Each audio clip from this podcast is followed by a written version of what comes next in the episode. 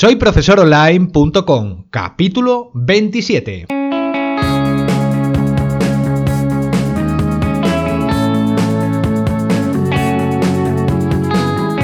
Bienvenidos al episodio número 27 del podcast para cualquier persona que desee compartir sus conocimientos y emprender en Internet al mismo tiempo, ganándose la vida con sus propios alumnos virtuales. Ya lo sabéis, mi nombre es Héctor Abril y hoy veremos qué nos depara este 2018 que acabamos de iniciar para el mundo de la formación online. Hablaremos sobre herramientas digitales, mejoras en técnicas de educación virtual y alguna que otra tecnología aplicada a nuestro particular mundo de la enseñanza por Internet. Pero empecemos hablando sobre cómo las previsiones no siempre se llegan a cumplir ya sabéis que hay muchos factores entre aspectos tecnológicos o la mera asimilación de un público que lo consuma, por ejemplo.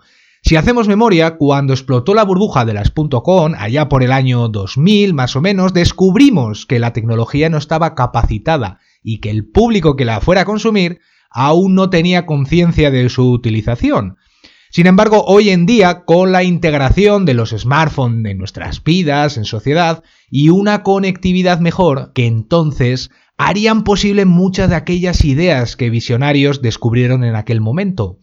Aun con ello, hay cuestiones de las que trataremos en el capítulo de hoy sobre las que ya han empezado a rodar, sobre todo en fase de pruebas, durante tiempo atrás y seguramente durante este nuevo año las podamos utilizar en nuestros proyectos de e-learning de una manera más sencilla y extendida. Desde luego, todo está por ver.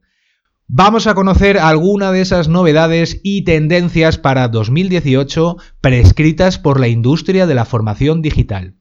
Comencemos hablando sobre menos contenido y más enfoque. Estamos hablando sobre primar la calidad del contenido sobre la cantidad de información que se le facilita al alumno. Hasta ahora se producían contenidos de manera masiva para que los estudiantes escogieran todo lo que les sería de utilidad. A partir de ahora, habrá que ir pensando en medir qué sobra y qué se queda en virtud de nuestros clientes de formación. Ya sabéis que si es breve, dos veces bueno, como dice aquel dicho, así que procuremos separar la paja del grano para optimizar el tiempo y el aprendizaje. Pasemos ahora a conocer entonces qué nos depara el 2018 sobre el Big Data aplicado a la formación digital. Y es que es fundamental apoyarse cuando tomamos decisiones en datos pragmáticos, bien contrastados, y dejemos a un lado las opiniones y teorías poco fundamentadas. Por tanto, debemos de facultarnos para tomar mejores decisiones y conocer qué funciona y qué no para nuestros alumnos. Así conseguiremos reducir hasta las tasas de abandono que ya conocemos todos. Tendremos que centrar nuestra mente en adaptar y personalizar al máximo la experiencia de aprendizaje de los alumnos, que sea en mayor manera automático y no necesariamente controlado por nosotros cada día, aunque esto no implica que nos podamos despreocupar de hacer seguimientos rutinarios. ¿eh? Considerar un sistema de aprendizaje eh, que descubra aspectos del alumno y que se comporte de una manera natural para ofrecerle la información que necesite en virtud de su comportamiento y, sobre todo, el tiempo que le dedique a formarse. Por supuesto, todo esto haría más fácil la experiencia del alumno, ¿verdad?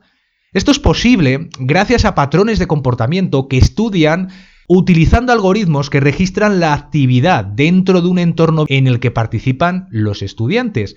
Fijémonos que gracias a una fuente de información totalmente anónima, esto está claro que hay que recalcar, podemos detectar comportamientos y cambiar nuestra forma de plantear las cosas, e inclusive que el sistema nos haga las gestiones automáticamente en virtud de cada perfil humano.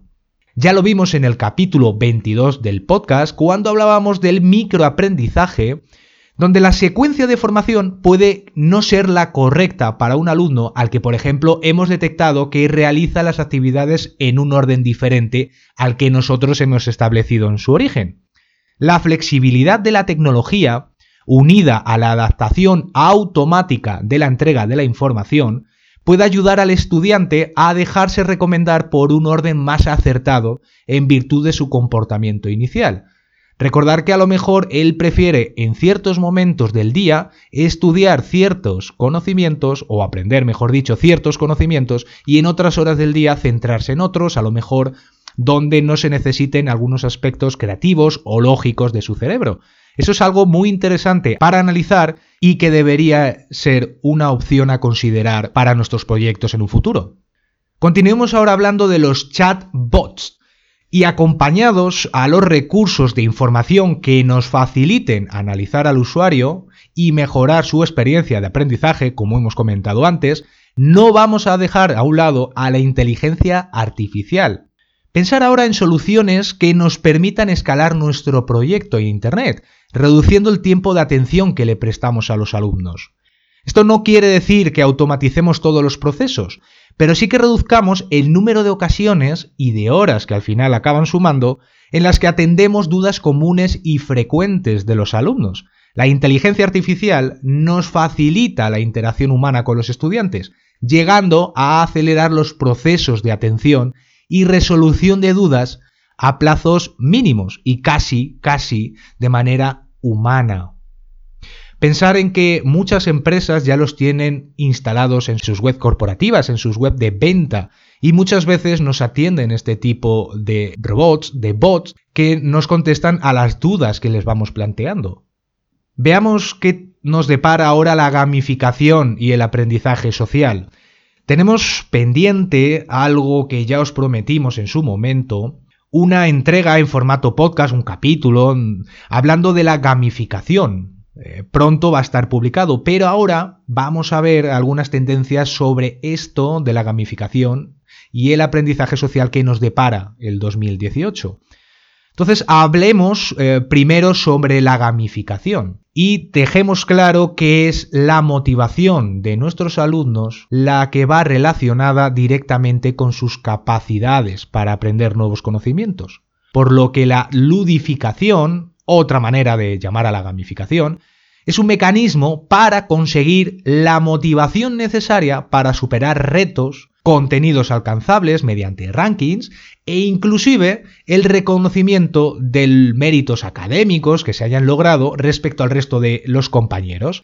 Por otra parte, se va a fortalecer el aprendizaje social de cara a este nuevo año.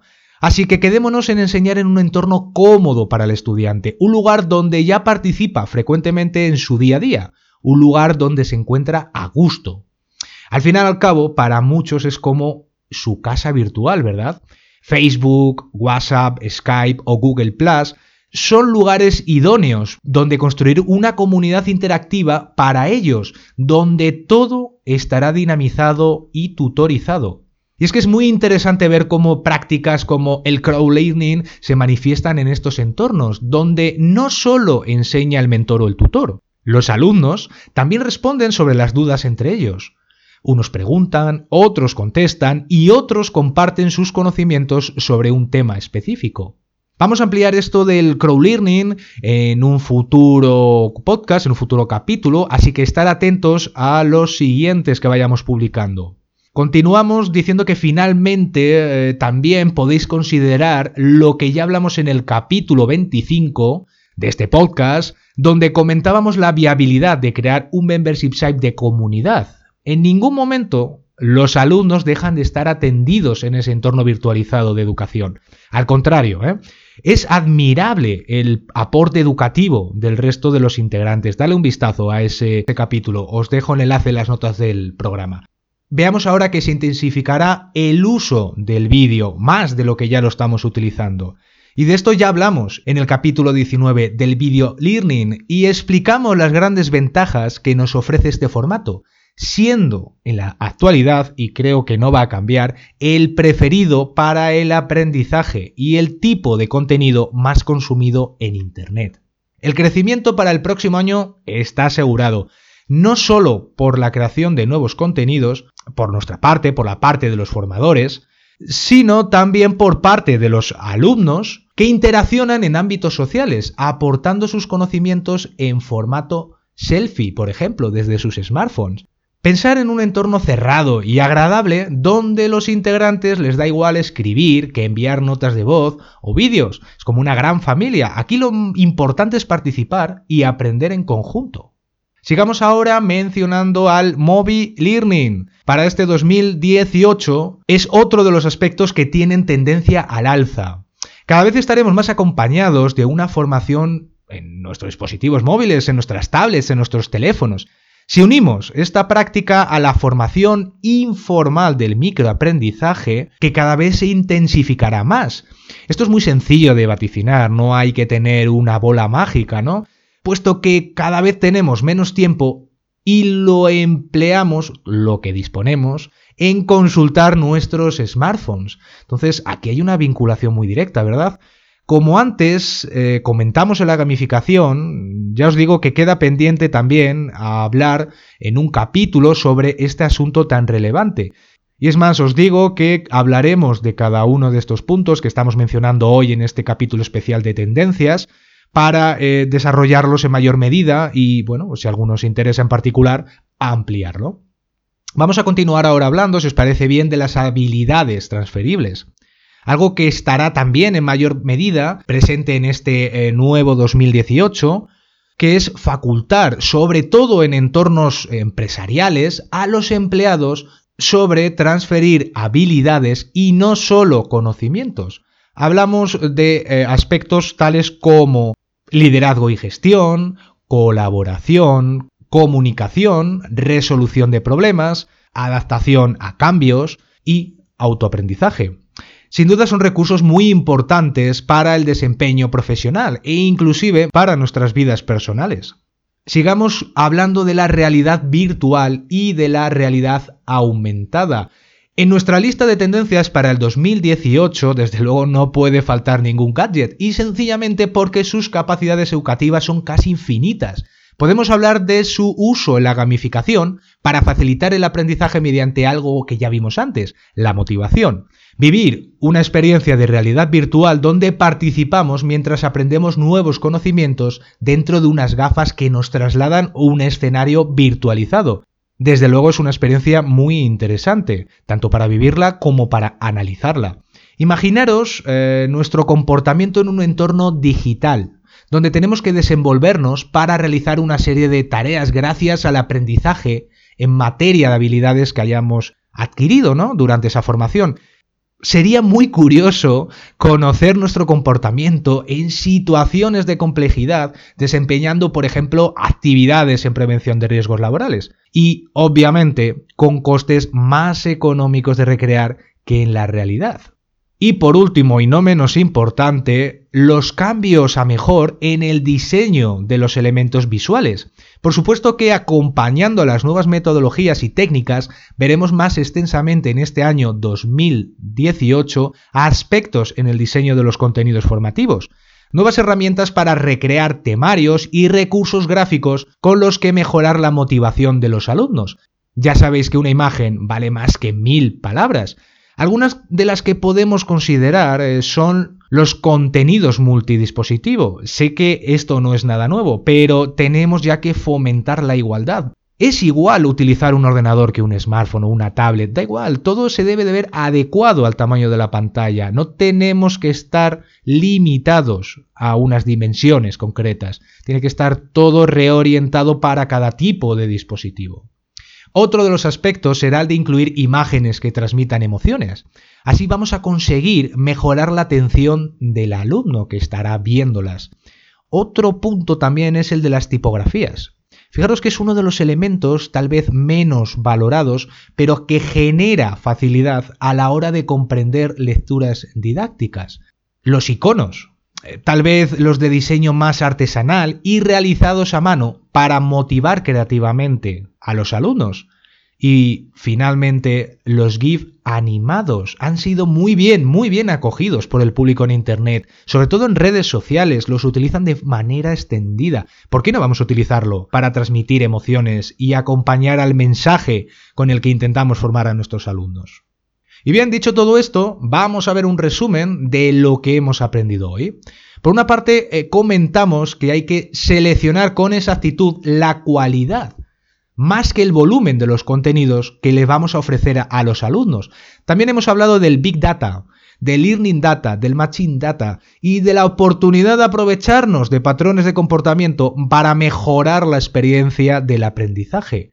Hemos mencionado a los chatbots y a la virtud de la inteligencia artificial en nuestros proyectos. Le hemos dado un vistazo rápido a la gamificación y al aprendizaje social en comunidades online. Volvimos a comentar las virtudes del vídeo para la creación de contenidos. También hemos citado las cualidades del mobile learning unido al microaprendizaje.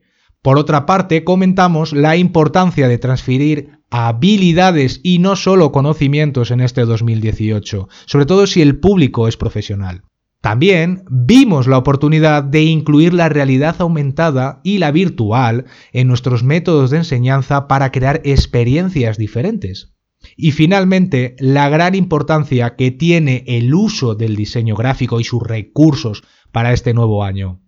Y con todo esto llegamos al final del capítulo de hoy, del capítulo número 27, Espero que toméis nota de todo lo que hemos comentado durante este capítulo y que os sirva para enfocar este año como el momento ideal, perfecto, en el que lanzaros a vuestros proyectos de formación online. Para el próximo programa, tomar nota porque hablaremos sobre los MOOCs. Veremos de qué tratan estas plataformas abiertas para cualquiera que quiera aprender y cómo podríamos sacar algún partido de todo ello. Ya lo veremos.